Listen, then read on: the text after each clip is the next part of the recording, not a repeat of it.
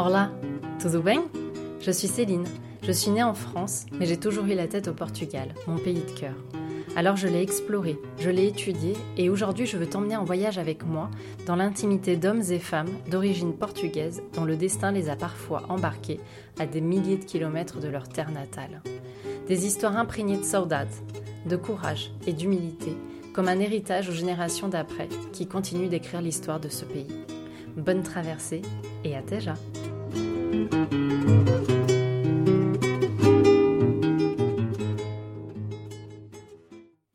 Pour ce nouvel épisode, j'ai eu le plaisir de recevoir Christina à mon micro. J'ai rencontré Christina à travers son deuxième roman paru en 2022, Saudade. La ville de Porto en couverture, il n'en fallait pas plus pour attirer ma curiosité et commander le livre, à Porto en plus, puis plonger dans une histoire touchante dans laquelle je me suis reconnue de nombreuses fois en tant que franco-portugaise. Dans cet épisode, Christina partage son histoire personnelle avant l'écriture, celle d'une jeune fille née en France, mais qui à 15 ans partira seule au Portugal vivre avec sa tante en attendant que ses parents reviennent au pays. Ils n'y retourneront finalement qu'à leur retraite, mais Christina continuera de grandir avec le manque des siens, comme si elle reproduisait dans le sens inverse la bouleversante histoire qu'ont connue de nombreux Portugais. Une vie étudiante à Porto épanouissante, les premières expériences professionnelles, et c'est dans ces belles années que Christina tombe amoureuse et accueille son premier petit garçon. Un mariage express et un retour au village, Christina vit une vie qu'elle n'a jamais souhaitée. Déterminée et courageuse, elle repart en France pour retrouver une vie à 100 000 à l'heure dans laquelle elle peut s'accomplir dans plusieurs rôles, mère et femme. C'est à travers un récit sincère, émouvant et à la fois très joyeux que vous ferez connaissance avec celle qui se cache derrière le nom d'autrice, Christine de Amorim. Elle nous parle de son attachement au Portugal, de ses rêves et de l'obsession qui la pousse à écrire des récits encore plus personnels pour pouvoir les partager avec ses parents. Cette conversation avec Christina était à l'image de sa plume, un voyage authentique, intime et empreint de saudade. Je vous laisse découvrir son récit et à Teja. Alors, je suis Christina. On me connaît sur les réseaux euh, sociaux euh, en tant que Christina de Mourin. En fait, c'est pas mon vrai nom. C'est un nom que j'ai emprunté euh, à ma maman. C'est son nom de jeune fille. parce que quand je, bien plus tard, quand j'ai voulu être publiée, je ne voulais pas donner mon nom de, famille je ne voulais pas que mes enfants euh, soient directement reliés à moi. Et puis, il y avait cette espèce de pudeur, euh, d'humilité. Euh, bon, je suis née à Paris, donc en 1977. mes deux parents sont portugais. Ils ont immigré au début des années 70. mon papa est arrivé en France à l'âge de 16 ans. Il est resté tout seul, même mon grand-père était venu quelques années auparavant, euh, mais il ne s'est pas du tout, du tout plu et ni adapté euh, à la France. Surtout le climat, ça on me l'a beaucoup répété, le manque de soleil, euh, le ciel toujours gris, c'est quelque chose qu'on entend toujours encore beaucoup. Et mes parents se sont rencontrés dans un bal assez traditionnel au Portugal. Ils se sont mariés, ma maman avait 18 ans et donc elle l'a rejoint naturellement en France. Euh, donc moi, je suis née dans un quartier très euh, cossu de Paris, un Paris 17e, Porte-Maillot. Euh, donc bah, tous mes amis que je fréquentais habitaient dans des super grands appartements, etc. Et moi, bah, j'étais dans la petite loge de concierge. donc un, un classique, j'ai envie de dire, mais c'est quelque chose je pense tous les enfants qui ont, vécu ça, c'est quelque chose qui nous a évidemment profondément marqué parce que tout petit déjà on sent cette euh, énorme euh, différence et ça m'a vraiment façonné euh, mon enfance et puis après plus tard mon parcours. donc j'ai eu je pense eu une enfance quand même assez heureuse. J'étais dans, vraiment dans dans des écoles chouettes. Très tôt, j'ai été euh, à l'école portugaise. D'abord euh, à l'école primaire, donc c'était euh, deux fois par semaine, je crois. Et puis plus tard, dans, une école vraiment... mais d'ailleurs, j'ai rencontré le fondateur il n'y a pas très longtemps dans, un endroit qui s'appelle Comptoir de Saudade à Paris, très drôle, où j'avais été présenter mon livre. Et puis il me dit, mais alors qu'est-ce que tu as fait Tu parles bien portugais? Tu as été où Et je lui dis, bah oui, j'ai été à l'école Boissière. Il mais je suis le fondateur. Donc c'était assez incroyable. Le, monde est petit finalement, euh, les, Portugais euh, en France. donc je, peux dire que oui, j'ai eu une enfance assez... j'étais pas malheureuse, j'ai pas, subi euh, je l'entends beaucoup et j'ai entendu les autres podcasts, les autres invités, certains qui disaient qu'ils avaient été victimes vraiment de, racisme. Euh, moi, j'avais droit aux petites remarques. Euh, euh, Conchita, ah ben on va demander à, alors pas Christina, à Christine, et ça je vais revenir dessus d'ailleurs. on, va, on, va, on va demander à Christine de, de, faire le ménage dès qu'il y avait un truc qui se renversait, etc.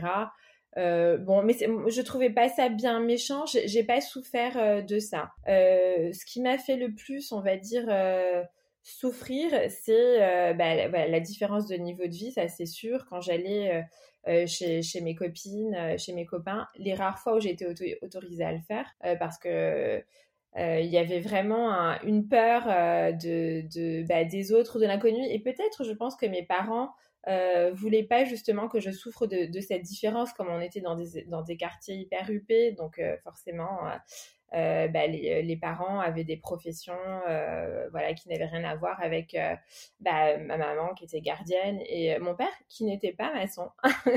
il, il échappait un peu au cliché. Pour le coup, il avait essayé quand il est arrivé en France, mais il trouvait ça trop dur aussi. Puis il a une opportunité en fait en face de la de, de, de l'immeuble où ma mère avait, avait la loge. Il y avait une boîte de cadeaux d'entreprise. Il cherchait un magasinier et il y a fait toute sa carrière. Mais bon voilà, c'était pas. Moi j'avais des copines leurs leur, leurs parents, euh, ils étaient DRH, euh, directeurs, ils avaient un labo, etc. Bon, grosse différence. Et, euh, et donc les fois où j'étais autorisée à y aller, bah voilà, ils avaient la femme de ménage portugaise, la gouvernante portugaise, et je revenais à la maison, je racontais tout ça, et, je voyais que mes parents, ils étaient pas à l'aise avec ça. Donc c'était même pas moi qui n'étais pas à l'aise, finalement, c'était mes parents. Il y avait, ils avaient peur que, que, que, que je me sente mal. Et, et, et malaise, j'ai envie de dire que c'est peut-être plus eux qui me l'ont fait ressentir euh, que moi et ça s'est accentué euh, avec le temps parce qu'ils ont voulu vraiment mettre, euh, mettre des, barrières. Donc, un peu une espèce de contrôle sur mes amitiés quand on voyait que c'était des gens, il y avait vraiment une trop grande différence de, niveau. ils mettaient un peu le haut là et, je me rappelle d'ailleurs en, troisième et ça, ça a été une vraie cassure et un vrai tournant pour, pour la suite. Euh, en troisième, j'avais une, copine qui s'appelait Audrey, je me rappelle encore. Donc ses parents avaient plein de boutiques de, fringues dans le sentier, donc appartement, avenue Niel, 200 mètres carrés. Euh, je la fréquentais beaucoup, donc en troisième, j'étais déjà un peu plus grande, donc euh, bon, je feintais un peu, je sortais, je disais non, non, mais je sors à 18h, j'étais sortie à 16h, et donc on allait on allait euh, bah, chez elle et donc elle, avait donc sa chambre, sa ligne téléphonique, euh, elle avait toutes les dernières fringues à la mode, etc. Et mes parents trouvaient qu'elle avait une trop mauvaise influence euh, sur moi, au point où ils ont été voir le proviseur du, collège pour lui demander de, nous séparer, de changer de classe et surtout veiller à ce qu'on ne se fréquente plus. Et pour moi, ça a été la honte de ma vie. Et là, ça a vraiment été une, une vraie cassure. Euh, parce que bah, je, me sentais étouffée. Non seulement j'avais pas de, liberté, euh, mais en plus, enfin, euh, même à l'école primaire, j'avais pas le droit d'aller en classe de classe de nature, classe de neige.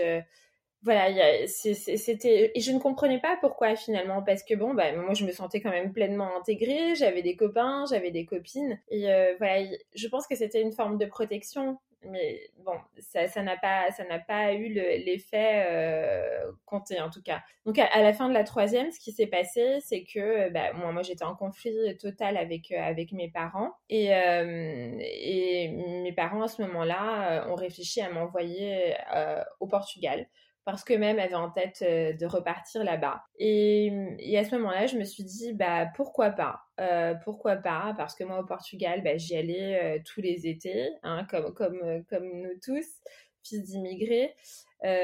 j'avais j'avais mes cousines, il y avait les sorties, il y avait les balles, etc. Donc moi, j'avais ce côté festif en tête et je me disais, ouais, ça va être génial, je vais faire tout ce que je veux.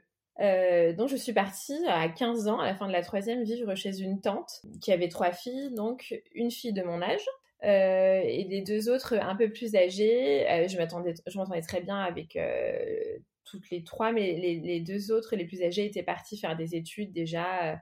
une à Coimbra et une autre à Aveiro. Et là, les premiers temps, ça a été super parce qu'effectivement, j'ai je, jouissais d'une liberté.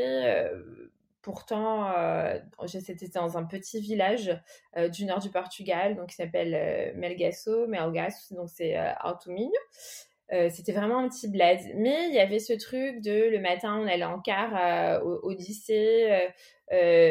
c'était, il y avait, avait pas le contrôle sur les horaires de sortie parce que pour retourner à la maison, il fallait prendre le car. Donc, quand les profs étaient absents, on allait en ville, on allait boire des verres, des cafés, etc.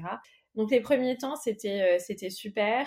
Euh, j'étais un petit peu la star du lycée en plus parce que bah, j'arrivais de la France, donc euh, bah, on m'a appelé on m'a appelé la française bien sûr, mais il y avait cette curiosité. J'étais un peu un ovni. Il n'y en avait pas encore beaucoup à l'époque qui faisaient ça, même s'il y, en avait une autre qui, était, je me rappelle, qui s'appelait Christina aussi.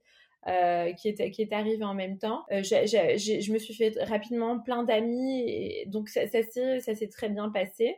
Mais euh, en parallèle, je commençais à voir que bah, la vie là-bas tous les jours, c'était pas la vie qu'on avait qu'on observait pendant les vacances où c'est bah bon quand tu, vas au mois d'août bah, t'as grand soleil il y a des fêtes tout le temps il y a du monde tout le temps qui passe etc mais en fait, une fois que le mois d'août est passé, surtout quand tu es dans un bled paumé comme Melgasso, et eh ben, il se passe plus rien.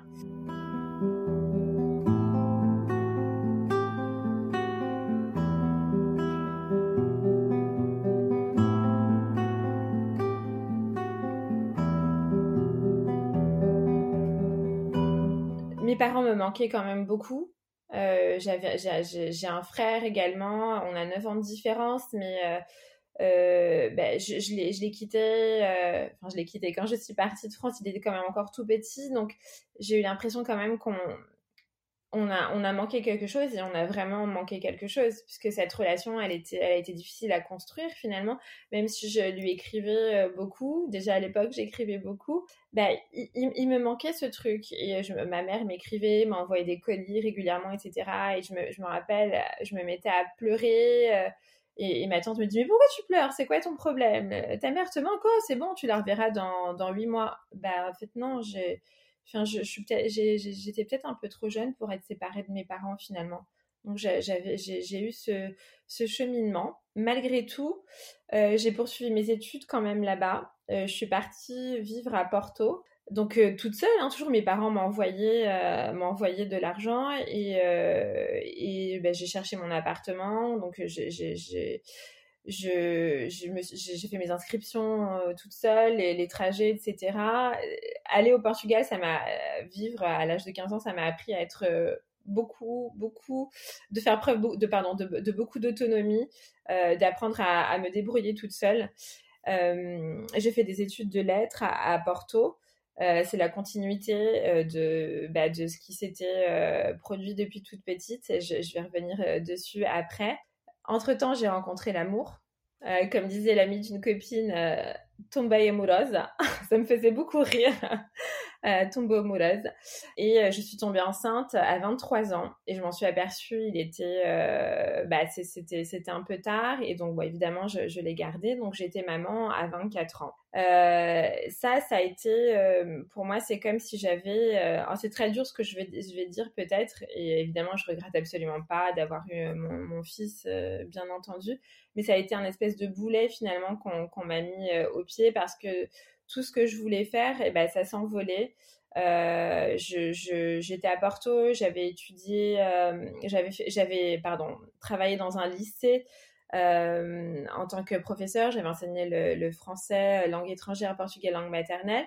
Je me voyais bien rester là-bas. Euh, par contre, le papa de, mon fils, bah, lui, il était au bled, il était à Melgaço et c'était hors de question de partir.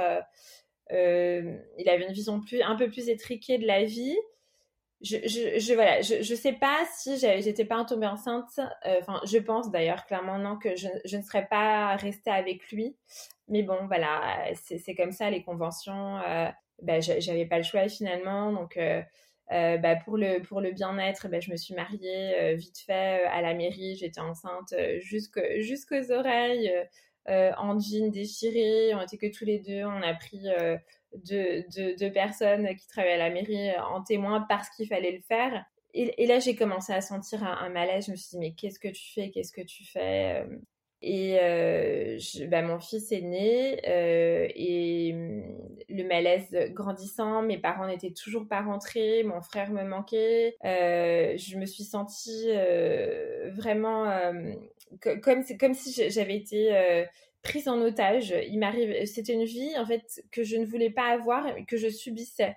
Euh, j'ai eu du mal à trouver du boulot après mon accouchement. Euh, bah, Melgasso, c'était un petit, c'était une petite ville, quoi. Et, euh, et puis là, j'ai dit non, mais en fait, j'ai pas envie de rester ici. Je, je veux retourner en France.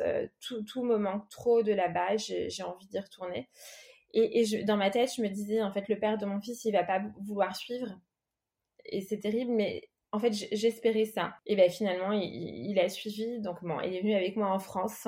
Il s'est passé ce qui, ce qui devait se passer. Et je, ça aussi, je, je savais que ça allait se produire. C'est que bah, moi, j'avais envie euh, d'avoir une vie à mille à l'heure.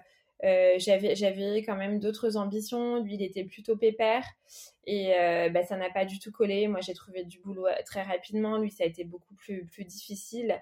Euh, moi, j'ai monté les échelons euh, vite. Lui, non, il se levait très tôt. Euh, c'est vrai qu'il trimait. ça, on va, va pas dire le contraire.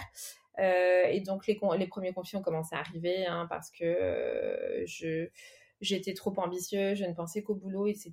Donc, on, a fini par se séparer. Ça a été très violent. Et donc, c'est moi qui ai eu la garde de, de notre fils. Et pourquoi est-ce que j'explique ça dans le détail hein, Je suis pas en train de faire une psychologie de, ou une thérapie de couple. C'est que euh, mon fils, euh, donc mon fils aîné, euh, a développé euh, une espèce d'aversion au Portugal parce que euh, il a, bah, c'est comme son père ne s'est plus du tout occupé de lui après. Pour lui, c'était, bah, c'était le Portugal, le Portugal. Et donc aujourd'hui, mon, mon, fils, bah, quand on lui parle du Portugal ou d'aller là-bas, il a, il a les poils qui se hérissent.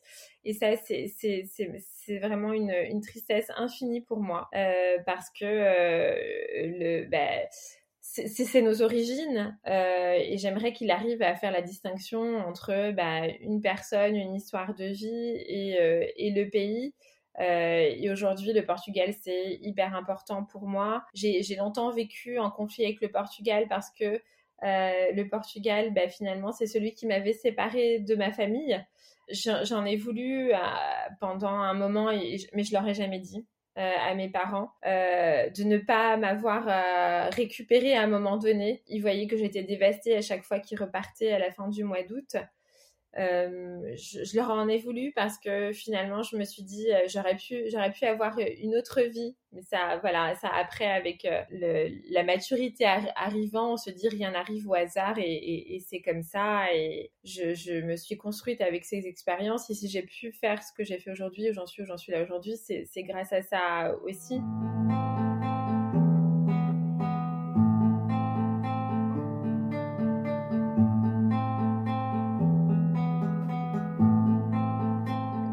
Euh, quand, je, dis que j'étais très heureuse pendant mon, enfance et que je bah, je pense pas avoir souffert particulièrement d'être euh, euh, la fille de, Conchita, comme certains me disaient, etc. Je sentais quand même un espèce de, manque et de, nostalgie qui planait tout le temps à la maison. Mes parents ne vivaient que pour le, pour le mois d'août. et et de, cette différence, et eh ben je, je, savais pas comment la combler. Et, et, un jour est arrivée dans ma vie une, une, prof qui s'appelait Madame Petitjean, je me rappelle encore, qui, euh, qui était euh, amoureuse de la littérature et c'était à l'école primaire. Hein. Euh, et donc elle avait une bibliothèque dans notre classe qui était incroyable et, à chaque fois qu'on avait terminé les activités, on avait le droit d'aller lire. Et donc moi j'étais assez bonne élève, je terminais bah, de plus en plus vite pour aller lire. Et là, j'ai commencé à, plonger dans les mots. Donc ça a été d'abord la lecture, donc je lisais, je lisais, je lisais, et, euh, après l'écriture parce que j'avais envie de, ça ne me suffisait plus, donc j'avais envie de raconter euh, mes propres histoires et d'inventer mes propres histoires. Euh, on, le sait tous, la, majeure partie des, Portugais sont quand même assez pudiques, on parle pas beaucoup, on n'exprime pas ses sentiments, et ça c'est quelque chose que j'enviais beaucoup dans les autres familles. Euh, je me rappelle, j'avais ma meilleure amie qui s'appelait Myriam et à chaque fois j'allais chez elle euh, et que sa maman était là, c'était euh, ah ma petite chérie, elle lui faisait des câlins, des bisous et tout ça.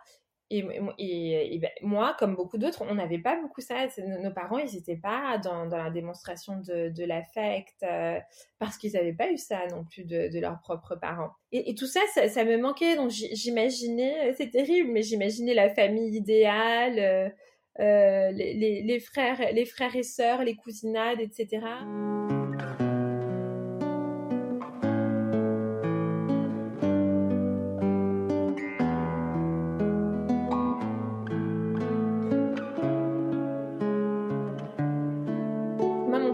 contact avec, euh, avec euh, la langue portugaise et le Portugal, euh, ça a été le, journal Borla.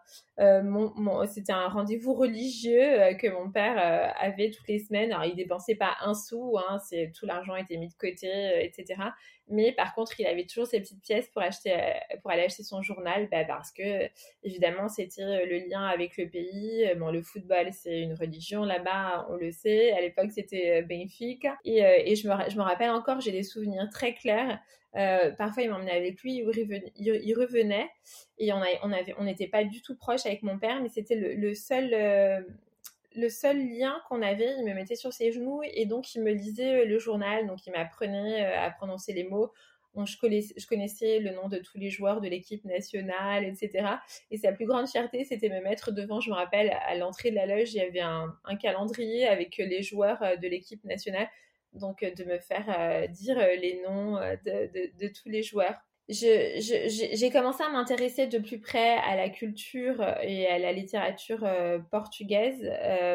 Quand je suis allée, donc quand j'étais quatrième, troisième, où j'ai été donc à l'école Boissière à Paris, qui était une école donc de, portugais, où là on, passait vraiment un niveau. Il y avait des professeurs vraiment bah, qui étaient eux passionnés par par le pays et donc qui nous faisaient vraiment rentrer bah, dans dans avant on survolait un peu j'avais envie de dire on nous donnait des notions basiques etc là c'était vraiment bah, c'était des vrais profs de littérature des vrais profs d'histoire. Et j'ai découvert plein de choses sur euh, le pays de mes origines et, euh, j'ai trouvé ça incroyable. Donc là j'ai commencé à dévorer euh, plein de livres. Et, je, me posais plein de questions et et, mes parents n'y répondaient pas euh, forcément. C'était, il y avait toujours ce tabou, cette omerta, euh, euh, des choses dont on ne devait pas parler ou à quoi ça sert d'en parler finalement? C'est comme ça. Et, plus tard, quand j'ai été habitée là-bas, ben, j'ai découvert la richesse de notre histoire et de, notre culture. Et je me dis, mais mon Dieu, mais en fait, il y, a tellement de choses. Et j'ai l'impression qu'ils les ignorent complètement.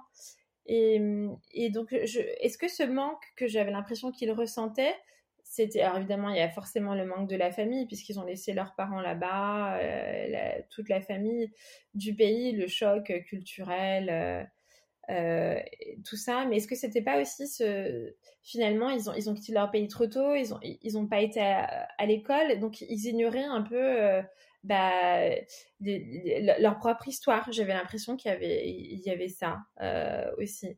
je suis rentrée aussi beaucoup dans, dans les livres euh, grâce aux, dames chez qui ma maman travaillait, parce qu'évidemment, euh, en plus de, de, la loge, et eh ben, maman faisait des heures partout. que ce soit dans l'immeuble ou dans voilà par, par connaissance et bah, parfois elle était obligée de m'emmener avec elle et, euh, ben, c'était toujours des dames qui avaient des bibliothèques incroyables. Euh, euh, et, très tôt, je me suis mise à, lire des livres qui n'étaient pas du tout pour, pour mon âge. mais elle m'encourageait à le faire. elle, elle, trouvait qu'il fallait m'ouvrir l'esprit et que, que, justement, si mes parents, et notamment ma mère, qui pour le coup, c'est toujours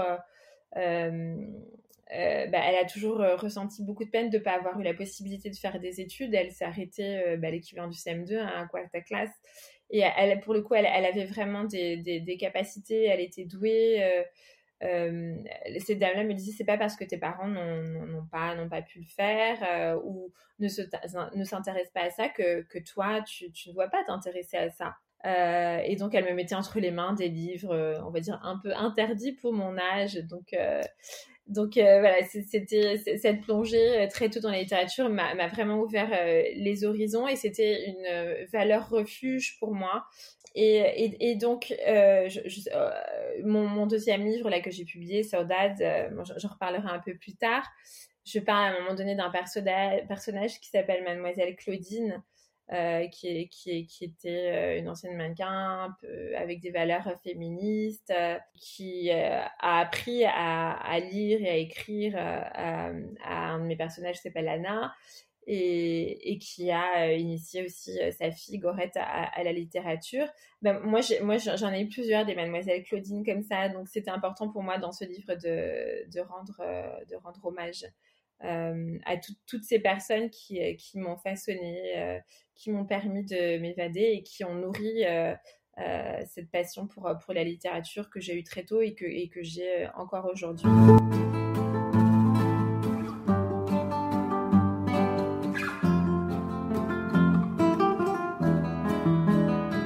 j'ai vécu à Porto pendant 4 ans, donc quand j'ai fait mes études supérieures. Et, là, ça m'a vraiment permis de découvrir aussi une, une facette euh, du, Portugal euh, que, que, que j'ignorais vraiment totalement. Cette espèce de solidarité à toute épreuve. Il y a vraiment une solidarité à Porto. Euh, euh, gente do Norte, carago, comme on dit souvent, c'est pas, c'est pas un mythe, c'est réel. Ils sont vraiment, alors ils sont bruts de décoffrage, euh, mais ils sont, ils sont, tellement généreux, ils donnent tellement de, de leur personne, de, euh, ils, peuvent ne pas avoir beaucoup, mais ils vont quand même partager avec toi.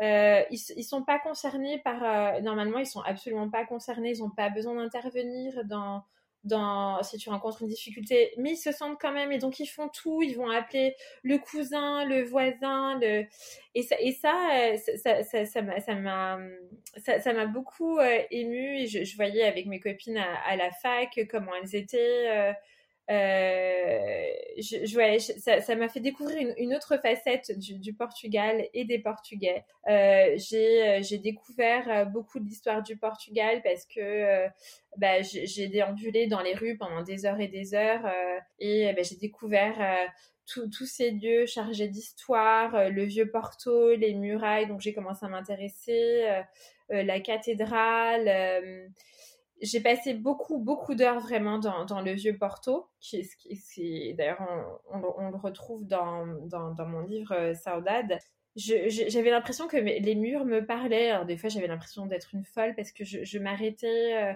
je m'asseyais, je touchais un peu les pierres et j'imaginais des trucs qui pouvaient, se passer. Je mettais face au pont, euh, Ponte Don Luis, et j'observais ces enfants qui, qui sautaient et j'ai commencé à lire plein de trucs sur, le sujet. Pour moi, il y a vraiment une atmosphère spéciale euh, à Porto. C'est euh, quelque chose je sais pas, d'inexplicable aussi. On sent cette espèce de, de nostalgie, de, de mélancolie euh, quand, quand on voit les bateaux sur euh, le long du Douro. On imagine bien ce qui se passait à l'époque euh, des, des, grandes découvertes. J'ai alors qu'avant, quand j'allais à Porto, parce que mes parents ont, ont investi dans l'immobilier là-bas, et quand ils ont investi là-bas, ben, on y allait régulièrement. je trouvais ça un peu nul, barbant. Euh, je, je, comprenais je comprenais pas trop euh, bon je disais ouais bon c'est une ville quoi mais euh, c'est une ville pauvre regarde les pavés euh, il en manque un sur deux les immeubles sont en ruine et, et, après j'ai eu un regard complètement différent et j'ai vu toute la richesse et ça, ça, ça, ça c'est quelque chose qui m'a vraiment marqué, bouleversé. Aussi bien les gens que la ville, l'histoire. Euh, la musique, parce que même si on a tendance à dire que le fado, c'est plutôt, on l'entend plutôt à Lisbonne, etc., dans, le, quartier d'Arribail et tout ça, il y a, beaucoup de, beaucoup de bars, donc certes très touristiques, etc. Mais j'ai commencé à écouter du, du fado là-bas. Alors pareil, que je, trouvais ça absolument nul et chiant, et je me disais, mais qu'est-ce qu'ils sont en train de se lamenter? C'est quoi ces cris euh, C'est triste à mourir euh, et là, pareil, j'ai commencé à avoir une autre oreille, à écouter les paroles, à voir comment est-ce que les gens euh, euh, euh l'écoutaient à eux-mêmes, ce qu'ils avaient l'air de ressentir. Et, euh, et, et d'ailleurs, il y a une chanteuse qui a été très importante bien plus tard pour me faire découvrir encore plus ce, sentiment de de nostalgie, de manque et qui m'a aidé à aimer le, le fado et l'apprécier encore plus à sa juste valeur, c'est Malise. Je pense que ça a été le cas pour, pour beaucoup de gens parce qu'elle l'a vraiment euh, revisité, elle a, elle eu, elle a vraiment une, une patte et une empreinte plus euh, moderne. Et, euh, et, là, je suis tombée en amour, donc j'avais l'impression d'être complètement schizophrénique parce que c'était assez nul, le rejet total. Et puis après, j'étais, bah, en fait, j'écoutais les chansons et à chaque fois, je pleurais, j'avais la chair de poule. Et, c'est encore le cas aujourd'hui. Et j'ai eu la chance de pouvoir assister à un concert de, Marisa à Lisbonne en 2006 et euh, elle chantait cette chanson euh, qu'on connaît tous, je pense nous en tout cas fils euh, d'immigrés ou portugais, c'est Urgente de donc c'est un texte qui a été écrit par Amalia Rodriguez hein. et elle elle mettait tellement de, cœur, de tripes et ce qu'elle chantait, bah, tu sentais que c'était le ressenti qui venait du plus profond d'elle-même. Et là, je me suis mise à pleurer, à pleurer, et je voyais que tous les gens autour de moi pleuraient aussi. C'était vraiment très fort, ça a été un moment très très fort. Et là, je me suis dit, ah ouais, en fait, c'est ça, à Saudade, c'est ça le, sentiment, c'est ça, en fait, on est, on est des milliers, voire des millions à, ressentir tout ça. Mais, mais j'ai jamais lu vraiment quelque chose euh, sur euh, est-ce que est-ce qu'on a vraiment réussi à mettre des mots? Est-ce que pourquoi est-ce qu'on garde toujours ça au fond de nous? Pourquoi est-ce qu'on n'en parle pas? Pourquoi est-ce qu'on ne le partage pas euh, avec les autres? Et je me suis dit, moi, j'ai envie d'écrire là-dessus. J'ai envie d'écrire là-dessus. Alors ça, c'était en 2006. Hein, on est en 2023. Saudade est sorti en 2022. Il y a un long cheminement qui s'est fait tout au long de ces années parce que ben, toujours et encore euh, ce syndrome d'imposteur, euh, de euh, manque de légitimité. Qui étais-je pour le faire Est-ce que, je, vais savoir le faire Est-ce que les gens vont trouver ça intéressant? Et, donc, c'est resté toujours dans ma tête. Donc, j'ai collecté plein de souvenirs, j'ai écrit plein de choses, j'ai plein de cahiers partout quand j'y allais, euh, j'observais euh, quelqu'un, euh, j'écoutais une chanson. c'est quelque chose qui était au fond de moi. J'avais envie d'écrire là-dessus. J'avais envie d'écrire sur, sur le Portugal. J'avais envie d'écrire sur ce sentiment de saudade. J'avais envie de rendre hommage à, tout, bah, à, nos parents, à nos grands-parents, à tous ces gens qui ont dû quitter leurs racines, leur pays, leur famille, et qui finalement ils, ils, se sont jamais vraiment exprimés sur, euh, sur le sujet parce qu'ils ont vécu euh, des, choses très dures. Et quand, quand je voulais en parler avec eux, bah bon, il n'y avait pas grand chose qui, qui, sortait. Mais je voulais pas que ce soit non plus un livre que pour les Portugais. Je voulais pas que ce soit un livre euh, euh purement historique. Je voulais que tout le monde puisse le lire et je voulais que euh, justement euh, tout le monde, donc quand je dis tout le monde, beaucoup aussi des Français, parce que c'est le pays où je suis née euh, et c'est la, la terre d'accueil de, de, de, mes parents, de, millions de gens, puissent comprendre un, un peu notre histoire et puissent euh, savoir pourquoi est-ce que ces millions de Portugais ont immigré finalement, ce qu'ils ont ressenti, ce qu'ils ont laissé là-bas. Euh, et, je me suis rendu compte euh, que, la, plupart des gens ne savaient pas, hein, ne savaient pas pourquoi. Et donc il y a eu cette dictature de, de Salazar, on entendait parler de, de, Franco, de Mussolini, mais bon, Salazar... alors après en 74, oui, il y a eu la révolution des œillets, bon voilà. Mais finalement, toutes ces, ces 40 années de dictature, ben, on ne sait pas vraiment. C'était un petit truc. C'était pas, non, c'était pas, c'était pas un petit truc. Il y avait, vraiment une censure. C'était très, très dur. Il y avait une pauvreté extrême, privation d'éducation, euh, euh, etc. Donc voilà, j'avais envie de donner ça à connaître. Oh,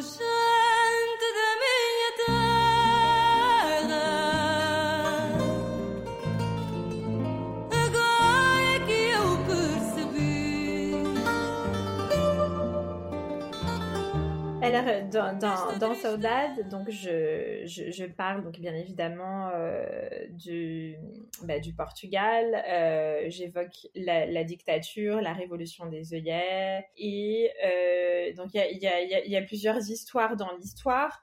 Bon, j'ai toujours été une amoureuse de l'amour, donc j'ai lu beaucoup, beaucoup de livres sur le sujet. Et donc, j'avais quand même envie de mettre même si pour moi ça ne devait pas être le sujet principal, mais il a, pris beaucoup de place après aussi. J'avais envie de mettre une histoire d'amour. Donc quand j'ai imaginé cette histoire d'amour, euh, j'ai cherché à faire une connexion avec euh, avec le Portugal et comment est-ce que je pouvais la faire? Alors je parle évidemment de, de fado. Euh, pas mal de fado dans le livre aussi parce que bah, forcément euh, c'était les trois F hein, à l'époque de, de, Saint-Lazare euh, football Fatima fado. Donc en, évoquant en évoquant cette partie de l'histoire du Portugal je ne, je ne pouvais pas parler de fado. Et aussi quand, quand on parle du sentiment de, de saudade et eh ben on parle de fado. C'est vraiment c'est vraiment lié j'ai, j'ai réfléchi à, à, d'autres pays et euh, qu'est-ce qui pouvait s'apparenter euh, au, au, fado et ben j'ai fait la connexion avec euh, avec le tango. Alors le tango, on y pense euh, souvent euh, comme cette danse un peu sulfureuse. J'ai fait beaucoup de recherches dessus et finalement, quand on écoute les paroles et l'histoire du tango, et ben il y a, beaucoup de liens. C'est né c'est né dans, dans les faubourgs, ça a été apporté par par l'immigration. Il y a une forte immigration en Argentine notamment euh, italienne. Et euh, souvent, les chansons, bah, ça, ça, parle du manque, euh, d'un amour brisé, etc. Donc, j'ai voulu faire le, parallèle entre les deux. Et aussi, parce que l'Argentine a, été victime d'une dictature, certes moins longue, mais qui a été très, très dure aussi. donc, quand j'ai imaginé l'histoire d'amour entre deux personnages, j'avais envie de faire cette, cette connexion entre, euh, entre deux personnages pardon, qui pouvaient avoir, euh, bah, qui pouvaient se comprendre dans, dans ces, ces manques, ces similitudes, cette, cette nostalgie.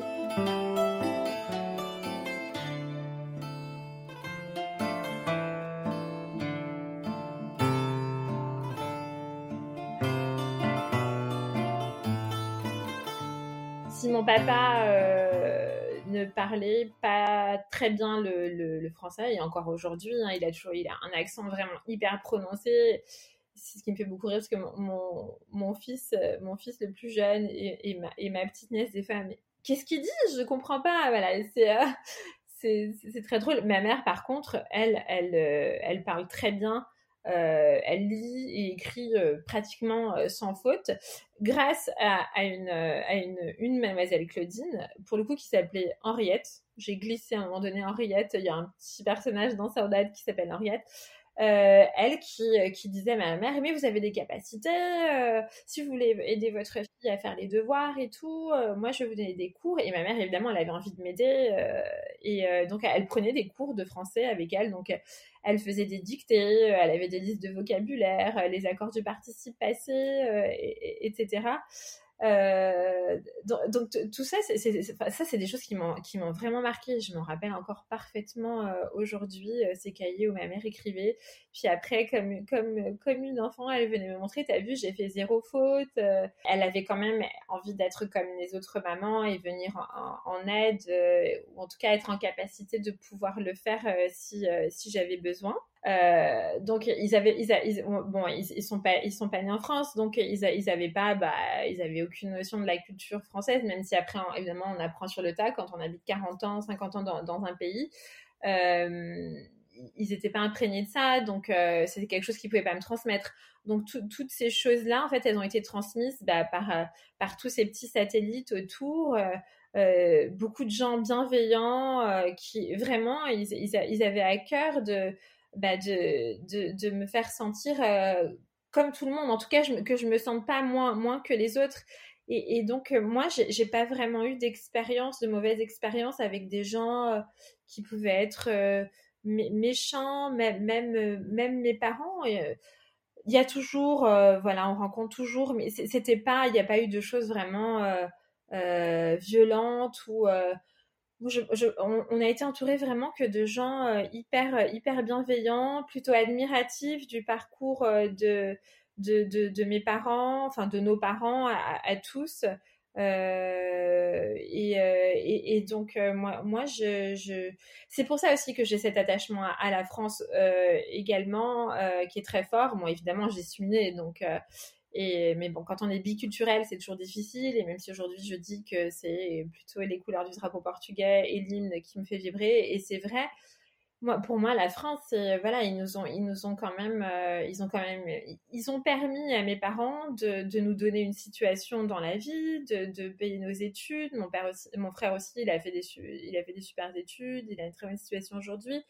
Donc, euh, moi, je n'ai pas du tout ce, ce sentiment de euh, euh, et, ça, c'est quelque chose que je déplore, que j'entends de temps en temps. Euh, ouais, non, mais euh, la, la, France, les Français, non, c'est, ils, ils, aiment pas les immigrés, ils, nous traitent comme de la merde. Moi, j'ai jamais senti ça, j'ai jamais eu, j'ai jamais eu ce sentiment, vraiment. Et, et, donc là aussi, je me suis sentie un petit peu en décalage avec, avec certaines personnes qui avaient beaucoup ce, ce discours assez vindicatif et parfois même assez haineux, je trouvais.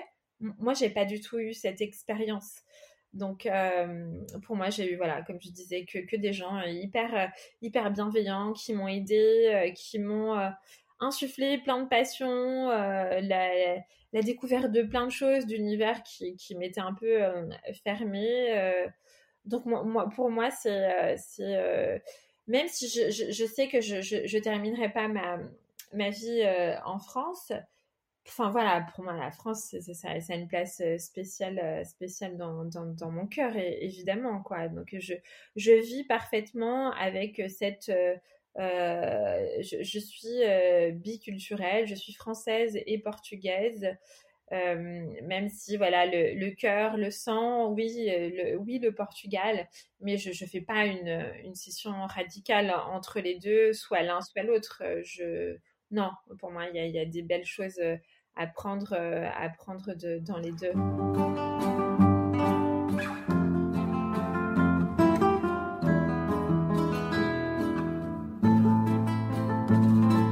La, musique portugaise aussi, ça, a été quelque chose pendant mon enfance. Euh, il y avait des chansons, je, me disais, mais mon Dieu, c'est tellement triste. Je, je me rappelle d'une qui m'a, je pense, qui m'a, le mot est fort, pas traumatisé, mais qui, euh, qui parlait de, de, bah, de, la mer, de la perte de la mer. Euh, donc c'était Namontail et je me rappelle les paroles, c'était Mãe, tu pertiste, non voltage, tout ça. Et donc moi je pleurais, je pleurais. Il y, avait, il y a beaucoup de chansons sur, euh, sur, sur, la, sur la mer, bah, évidemment, ils sont arrivés tout jeunes en France, donc bah, c'était des enfants pratiquement eux, aussi. Donc ils ont ils ont pas ils ont ils ont coupé le lien très tôt et puis quand tu quand tu pars là-bas et tu les vois pendant un mois, euh, quand, tu reviens, bah, ça y est, c'est parti. Tu sais que pendant ce mois, tu vas plus revoir. Tu as le fameux appel téléphonique le dimanche, tout va bien, machin. Hein. Bon, ok, là, il fait beau. Ça enfin, je, trouvais ça tellement triste. Je me dis, mais moi, j'ai pas envie de vivre ça plus tard. Et c'est pour ça, quand je suis partie là-bas et quand ils m'ont laissé là-bas et tout, je me dis, je comprenais pas. J'avais j'avais pas envie de revivre euh, la même chose. Mais pour, pour revenir à la musique, cette chanson, elle m'a euh, vraiment euh, marquée. Euh, celle-ci et toutes celles qui parlaient de la perte de, la mère, encore plus quand, euh, quand ma, ma, ma, maman a perdu euh, donc sa propre maman. Donc je me rappelle, j'avais 13 ans, je me rappelle encore où j'étais, comment j'étais habillée, quand on a reçu le coup de fil. qui disait que voilà, elle, elle était décédée, elle n'était pas malade ni rien. C'est donc j'ai vu, bah, j'ai vu le visage de ma mère, j'ai vu comment ça s'est et je me suis dit, mais putain, c'est trop injuste, quoi. C'est trop injuste. Elle, elle est partie, elle avait 18 ans, elle la voyait une fois par an. Et puis là, elle la perd comme ça. Et puis, donc, elle retourne là-bas juste pour la mettre sous terre. C'était, et c'est quelque chose qui m'a obsédée pendant toute mon enfance, toute mon adolescence et, et, ma, et ma, vie euh, d'adulte. Et euh, là, il faut que je me contrôle parce que généralement, quand je parle du sujet, j'ai envie de pleurer. Donc, je sens les sanglots se former c'est que je suis obsédée par, euh, par la perte de ma mère. Et c'est pour ça que j'en parle dans mon livre, en fait. Le, voilà, il y a, je, y a, y a, voilà, il y a, bon, il y a une histoire de deuil, euh, et, euh, parce que c'est quelque chose qui m'obsède. Et, et à chaque fois que le téléphone sonne, bah, même si voilà, ma mère est encore en très bonne santé, tout va bien, et je les vois régulièrement parce qu'ils sont partis, mes parents, à la retraite, vivre au Portugal en 2017. Mais ils ont gardé un pied à terre en France et donc ils, reviennent assez régulièrement et donc on, se voit assez souvent, hein, bien sûr. Mais malgré tout, j'ai cette peur. J'ai parce que j'ai vu ce qui s'est passé avec, avec ma, ma, propre mère. Et bon, ma, ma, grand-mère du côté de mon père est, partie aussi d'une façon assez brutale dans un accident de voiture plus tard, mais j'ai vu. Et je, trouvais que c'était d'une violence inouïe. et donc j'avais envie d'écrire sur, sur ce sentiment qui m'obsède, la, voilà, la, la, perte de la mère, mais le, la musique portugaise, le folklore portugais qui en parle beaucoup, euh, il y a beaucoup euh, contribué, quoi. C'est, euh, c'est quelque chose et, et, et, on, retrouve ça chez, chez beaucoup de Portugais, je trouve. Hein. Enfin, quand, tu, quand, tu, quand tu les entends parler, ben, je suis retournée juste pour, pour la mettre sous terre. c'est, c'est, c'est très, très dur, je trouve ça, au-delà de, d'avoir été séparée de, de, de ses racines, de sa culture, de sa langue, de sa famille. C'est avoir été coupé de, ses parents comme ça d'une façon euh, si, si, violente et de ne pas avoir eu de relation après avec eux. Mais j'ai une espèce de, blessure ouverte encore euh, ben, par, euh, par procuration presque parce que je, je trouve qu'on on leur, a, on leur a volé et surtout à, ma mère, on, leur a volé cette chose qui est si importante qui, qui est le lien avec, avec la maman j'ai lu beaucoup de livres sur le sujet euh, qui, ont nourri aussi euh, mon, propre livre sur Dad, euh, notamment le livre de ma mère, qui est un hommage fabuleux à, la mère, et, et, le livre de Romain Gary, La, promesse de l'aube, pareil, où il rend hommage. mais elle est déjà partie, c'est trop tard. Et donc, c'est pour ça que ce livre, j'avais envie de le publier et c'est terrible de penser ça, mais j'ai pensé, en fait, j'ai envie que ma mère, elle le lise pendant qu'elle est encore là, quoi. Voilà. Euh, ouais. Euh, et, donc, j'ai eu la chance de, le, publier et ma mère l'a lu. Et, euh, et, donc, bah, elle a été. bien sûr, elle a été super émue et donc je lui dédie, je lui dédie hein, bien sûr, le livre donc, je, sais que quand elle a ouvert le livre, elle a vu la, première phrase à maman, évidemment, forcément, ça a provoqué une sorte de bouleversement. Mais je dois dire que quand j'ai dit à ma mère que j'allais écrire euh, Saudade, donc je lui avais donné les, euh, grandes lignes, je ne lui avais pas dit que je parlais de, cette relation avec la mère, de la perte, du deuil.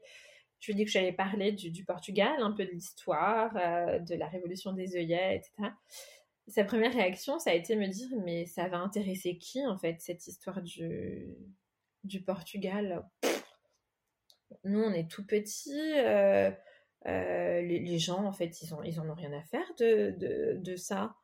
Euh, je lui dis mais, mais si maman et, puis c'est, quand même c'est quelque chose dont on n'a pas assez parlé c'est un hommage c'est, pour vous c'est pour vous aussi c'est pour notre histoire c'est tout, tout ce qui s'est passé, c'est des explications euh, sur, euh, sur tout, ce que, ce que, tout ce que vous avez vécu, tout ce que vous avez euh, subi quelque part, tout ce que vous avez été obligé de faire malgré vous.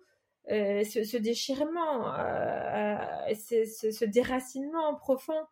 Et elle, elle, ne comprenait pas. Elle pensait que, que ça allait intéresser personne. Et quand elle a commencé à lire les, les premiers retours, euh, parce qu'évidemment, bah, il y a beaucoup de personnes qui ont acheté mon livre. Euh, c'est des, gens d'origine franco-portugaise, euh, puisque j'ai eu un formidable soutien de, de la communauté, des gens que je ne connaissais ni d'Adam ni. Euh, vraiment, euh, qui ont vu, bah voilà, Christina, franco-portugaise, elle écrit un livre ah, sur le Portugal, et la couverture, c'est Porto, génial, elle rend hommage à notre pays, et on y va. J'ai eu un soutien incroyable de, beaucoup de gens. Euh, je, tiens vraiment encore à le souligner, je, le dis hyper souvent, et j'ai l'impression de me répéter, mais, c'est, je suis à chaque fois bouleversée notamment un garçon qui s'appelle euh, Loïc, qui tient un compte Instagram qui s'appelle euh, Portuguese in qui lui euh, nourrit ce, lien, qui à chaque fois que je vois ses publications, je fais mais oui, c'est tellement ça. souvent il y a des trucs, tu dis c'est cliché, mais non, en fait c'est ça, c'est les boissons qu'on aime, c'est les lieux, c'est certains sentiments, c'est et qui, lui, sans me connaître, s'est démené pour, pour bah, faire parler de moi dans les radios et tout ça, qui, a donné à connaître pas mal le livre. Euh, donc évidemment, ces gens-là, bah, ils ont, j'ai reçu beaucoup de messages. Euh, ils m'ont dit euh, merci d'avoir voilà rendu hommage à notre pays, à notre culture. même moi, j'ai découvert des choses que je ne connaissais pas. Mais aussi et, surtout, j'ai reçu beaucoup de messages de gens en fait qui, bah, qui ignoraient tout de, notre histoire, de, nous. Et qui m'ont dit non mais attends c'est génial j'ai découvert j'ai découvert un pays, j'ai découvert une histoire, une culture. Tu nous as fait voyager, tu, nous as donné envie d'y aller. Et surtout, tu nous as tellement fait comprendre euh, l'attachement que tu avais à tes, racines, la fierté. Euh, on a senti que tu l'as écrit tellement avec, avec tes tripes que qu'on a, trouvé ça euh, bouleversant. Donc quand j'ai des retours comme ça, et ben, je me dis que quelque part j'ai réussi, même si euh, je, je, suis très loin d'être une best-seller, etc. Mais je m'en fous en fait. Les, messages que, que j'ai reçus m'ont tellement touchée parce que je me dis ah ils, ils, ils, ont compris, ils ont ils ont appris, ils ont été touchés, ils ont ils ont compris que j'ai quand même dû ouvrir mon cœur en grand, j'ai dû mettre mes tripes sur la table et ça n'a pas pas été facile parfois et je me revois en train d'écrire et en train de pleurer et à chaque fois, je redisais mes passages et je pleurais. Et, donc, euh, mon mari me disait, mais tu as déjà lu ça, ce genre 150 fois, pourquoi tu pleures encore? Je dis, tu, tu comprends pas c'est plus fort que moi. Et, en parallèle, j'écoutais beaucoup de, chansons portugaises pour, euh, me nourrir. Donc, euh, celles les traditionnelles du folklore, mais aussi beaucoup de fado, puisque je parle de fado. Donc j'ai fait d'ailleurs une playlist euh, qui, euh, qui est disponible sur, toutes les plateformes. Et, à chaque fois que je l'écoutais en fait, euh, je, ben, pareil, je, pleurais tout le temps parce que ça me faisait repenser au personnage, à ce qu'elle avait vécu, puis ça, ça, ça me faisait penser bah, à ce que ma mère a vécu, à ce que mon père a vécu, ce que nous avons vécu, à notre histoire, ce sentiment euh, un peu, un peu, un peu d'injustice parce qu'on leur a jamais vraiment rendu hommage, même s'il y, a des choses qui ont été faites quand même. Hein. Il y a beaucoup de choses qui ont été faites, mais, mais toujours en pointillé. Euh, en tout cas, eux ne, sentaient pas légitimité à, revendiquer. Euh.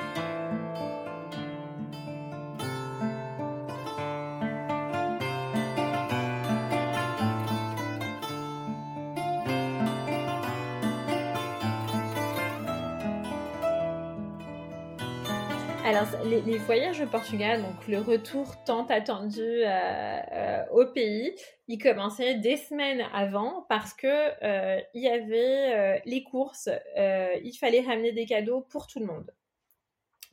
donc, il fallait. alors, c'était aussi une forme de comment dire, il y, avait, j'avais l'impression qu'il y avait ce sentiment, chez mes parents et chez beaucoup d'autres, de un petit peu de, complexe, euh, c'est-à-dire eux qui étaient restés là-bas, ils avaient forcément une moins bonne vie c'était le sentiment que les gens avaient une moins, une moins bonne vie que nous qui étions en France, parce qu'en France, forcément, tu gagnes beaucoup d'argent, tu reviens avec une BM, une Mercedes, donc forcément, tu as une vie incroyable.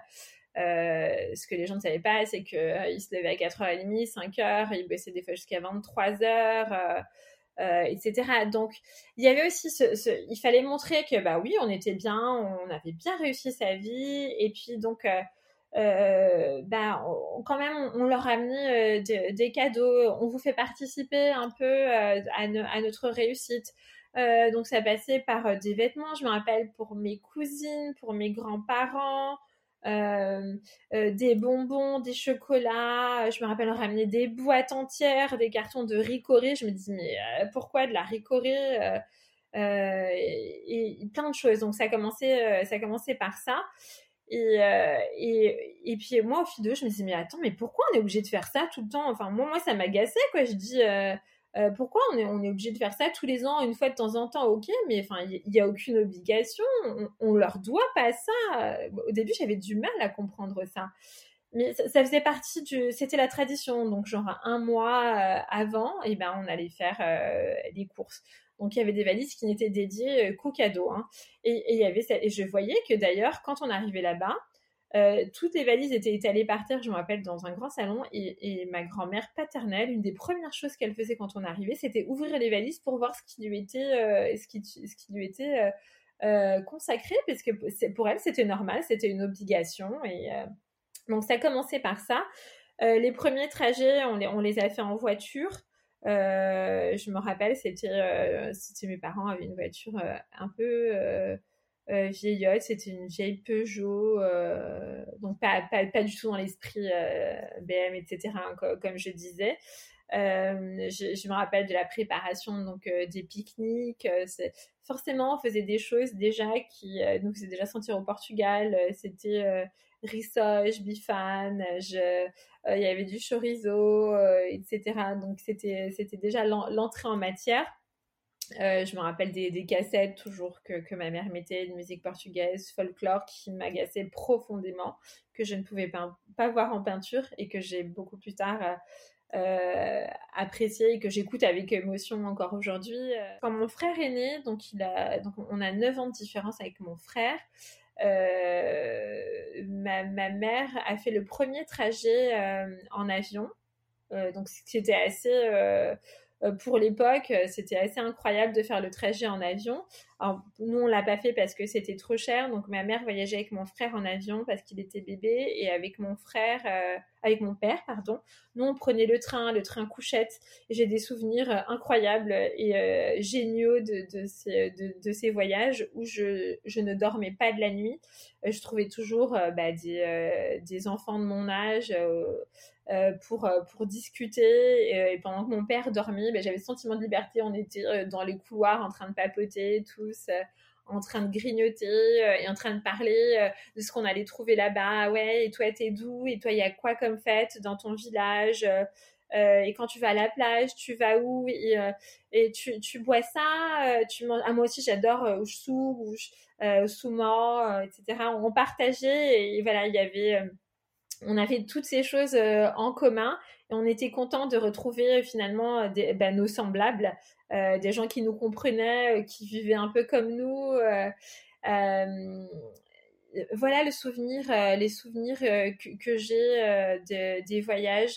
Quand on rentrait, je me rappelle que les premières heures étaient très dures en voiture. Je parle des premiers trajets. déjà trois jours avant, tout le monde pleurait, l'ambiance était complètement plombée. Puis euh, voilà, la dernière heure, était para Deus quiser. Bon, ça c'était horrible.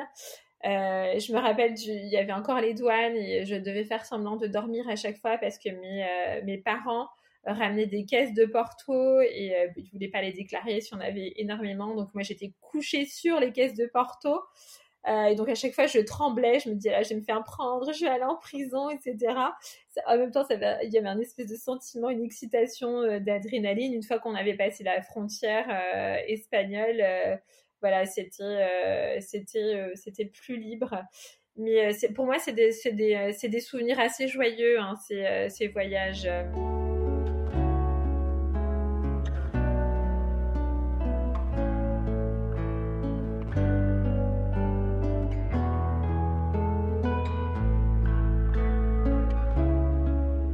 Aujourd'hui, je peux dire que, avec mon parcours euh, et, ce que j'ai fait, j'adore le Portugal, j'y suis très attachée. Mais euh, ça ne veut pas dire que parce que je ne vais pas là-bas tous les, ans pendant un mois que, que j'adore pas. Euh, c'est différent. Et donc je, je, suis pas dans cette dans cet engouement ou cette espèce de folie euh, folie c'est peut-être un mot fort, mais enfin, je, je vois qu'il y, a certains, enfin, ils ne vivent encore que pour ça 11 mois de l'année pour aller vivre euh, là-bas le, le, le, mois d'août. Euh, moi, moi, je suis du, je suis pas du tout là-dedans. Par contre, euh, quand le Portugal joue avec la France, ben, c'est inexplicable. C'est euh, comme la plupart, c'est l'hymne portugais qui me fait vibrer. C'est celui qui me met les, larmes euh, aux yeux. Euh, c'est les couleurs du drapeau portugais qui, qui me font euh, vibrer. Donc il y, a toujours eu cette, cette ambivalence, cette dualité, mais finalement, quand, quand j'ai ces sensations-là, ne serait-ce qu'en regardant le foot, je me dis en fait, voilà, c'est bah tu, c'est plus fort que toi finalement. C'est ce qui, ce qui coule dans tes veines finalement, c'est le Portugal. Euh, et aujourd'hui d'ailleurs, on se pose la question avec euh, avec mon, mon, nouveau mari, puisque je me suis mariée il n'y a pas longtemps, donc j'aime bien l'appeler mon nouveau mari, avec qui je suis depuis euh, très longtemps quand même, qui lui est franco-italien. Et euh, donc sa maman est française, son papa est italien. Et au tout début quand on s'est rencontrés, euh, je me dis ah super, il est italien, donc il va y avoir ce truc de l'immigration aussi, on va se comprendre et il doit avoir lui aussi ce, ce lien avec l'Italie, j'imagine. Et bah pas du tout, pas du tout, il parle même pas italien. Euh, son père, il a fait une espèce de, de, de rejet parce qu'il voulait tellement bien s'intégrer en France et pas être assimilé à l'immigration mais qu'il leur parlait pratiquement pas italien et ils y allaient euh, très rarement. Et, euh, et donc quand, on, quand, quand je l'ai rencontré, je me suis dit, oh là là, euh, mince, alors moi qui quand même ai besoin de voir beaucoup ma famille, d'aller au Portugal assez régulièrement malgré tout, comment est-ce qu'il va le prendre? Et ben c'est assez très bien passé. il adore le Portugal. il a même s'il dit qu'on mange beaucoup trop et qu'on fait beaucoup trop à manger, qu'il il adore, il adore notre culture et les valeurs qui, euh, se dégagent finalement de, tout ça. C'est euh, les valeurs euh, liées à, la famille qui sont, très, fortes, que, ce que lui ne retrouve pas forcément dans la sienne. Bah, l'amour, au, drapeau, la fierté, malgré, on a vécu des choses quand même assez difficiles. L'histoire des Portugais, surtout de nos parents, nos grands-parents a été très dur. Euh, et puis, il admire cette espèce euh, d'abnégation, d'humilité euh, qui découle de, beaucoup de Portugais. Et tout ça pour dire que lui, il s'imagine bien aller vivre là-bas plus tard. C'est intéressant que ce soit lui qui, qui ait dit ça et pas moi. de toute façon, je, n'aurais évidemment jamais forcé la main. J'irai pas forcément euh, pensé, mais euh, pour moi aujourd'hui ça a fait du sens dans, le, cheminement, euh, dans, mon parcours d'aller d'aller vivre là-bas et pas pas pour nos vieux jours forcément je, me vois bien aller vivre dans quelques années.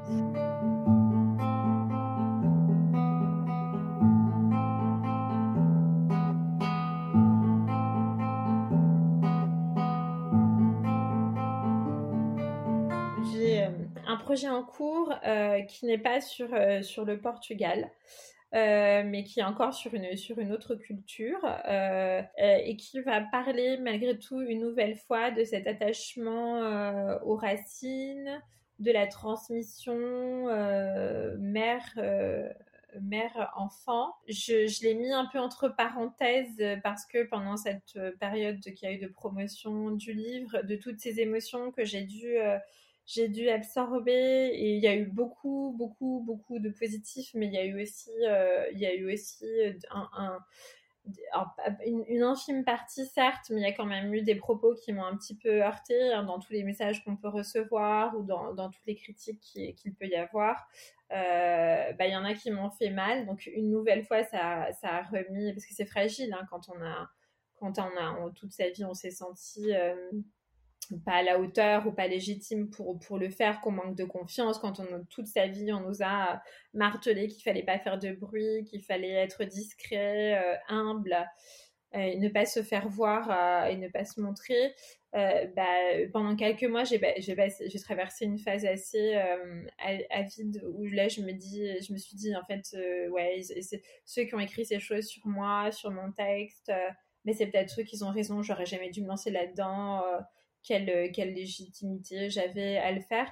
Donc je l'ai mis entre parenthèses et euh, mais bon ça a été euh, été l'histoire de quelques mois. voilà le voilà le temps fait comme pour beaucoup de choses son, son affaire et là je vais euh, me replonger dedans. Et donc non, c'est c'est pas c'est pas lié au Portugal, mais euh, j'ai quelque part dans mes tiroirs euh, un, autre projet aussi sur sur une autre histoire. Je peux pas en dire beaucoup plus, mais ce, ce, serait encore plus intime que que Saudade. Ce serait plus lié encore encore plus à, à mon histoire personnelle.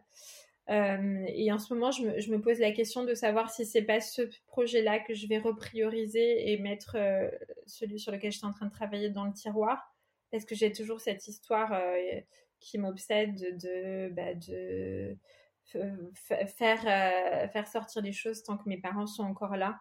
là, je les vois, je les vois vieillir, je les vois un peu plus diminuer moi, personnellement, ça, ça, m'obsède, quoi. Euh, et, donc, voilà, je me dis, ce projet qui va encore parler un peu du Portugal et un peu de, finalement, de, nous, est-ce que je devrais pas le remettre là tout de suite euh, sur, euh, sur la table pour, pour qu'il puisse sortir Ouais, c'est terrible de penser à, c'est terrible de penser à ça. Mais j'y pense tout le temps. J'y pense tout le temps et, et ça, c'est incroyable comme, comme Sarah, ça aura, hum, euh, conditionner certains de, mes comportements, euh, de mes façons de penser. Et, euh, ça, je, je, c'est vraiment, je pense, beaucoup, beaucoup, beaucoup lié à ces non-dits, à, à, leur, vécu, à ce sentiment de... Bah, moi, appelé ça cette espèce de chape de plomb qui avait toujours sur nous, de, de tristesse de laquelle on ne pouvait pas parler, de manque ouais, peut-être que je vais finalement ressortir ce, projet du tiroir plutôt que prévu. Merci Christina pour ton sourire et ta gentillesse. Et si vous ne l'avez pas encore lu, vous avez maintenant une petite idée du prochain roman à prendre avec vous pendant les vacances. Tous les liens sont dans les informations de l'épisode. Suivez-nous sur Instagram, sur le compte à gauche tout podcast et retrouvez la playlist de l'invité sur le site www.agauche-podcast.com. Si vous avez aimé l'épisode, n'hésitez pas à en parler autour de vous, à partager, à commenter et à ajouter 5 étoiles sur votre plateforme d'écoute préférée. À tes brèves